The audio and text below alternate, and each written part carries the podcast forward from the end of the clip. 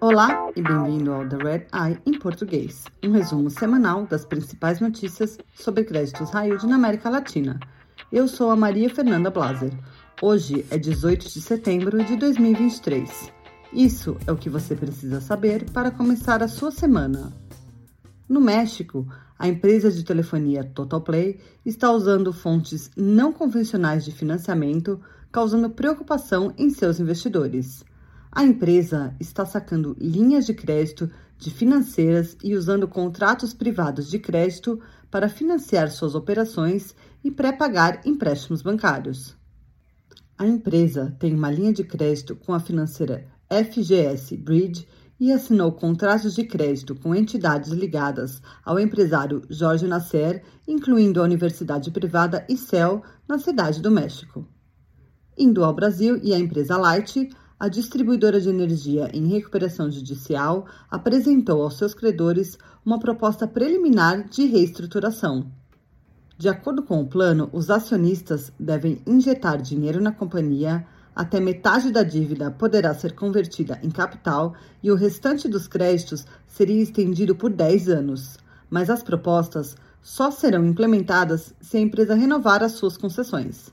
A Light opera duas concessões para gerar e distribuir energia na cidade do Rio de Janeiro e em seu entorno. Essas concessões expiram em 2026. No Equador, o candidato à presidência Daniel Noboa surpreendeu o mercado ao revelar em uma entrevista de rádio que ele renegociaria a dívida externa do país. Noboa disse que o Equador precisa estabelecer condições de médio e longo prazo para o país repagar suas dívidas. Noboa quer usar 1,5 bilhão de dólares em reservas em moeda estrangeira para ajudar a diminuir os efeitos do El Ninho no Equador. Em Medellín, Colômbia, algumas das maiores empresas da cidade e o governo local estão brigando sobre o futuro da empresa de telefonia Tigo Uni.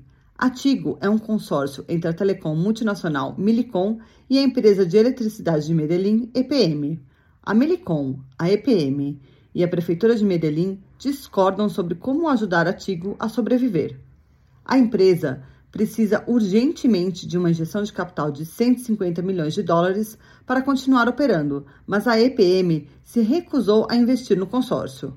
A Melicom decidiu fazer a capitalização sozinha, o que diluiu a participação acionária da EPM. O governo da Colômbia deu aos acionistas até 9 de outubro para capitalizar a Tigo ou a administração vai forçar a companhia a se reorganizar. Obrigada por ouvir The Red Eye em português. Você pode se inscrever para ouvir The Red Eye em inglês, português e espanhol em todas as plataformas. Para mais notícias exclusivas sobre o mercado de dívida emergente, acesse nosso site www.re2dsintelligence.com. Até a próxima!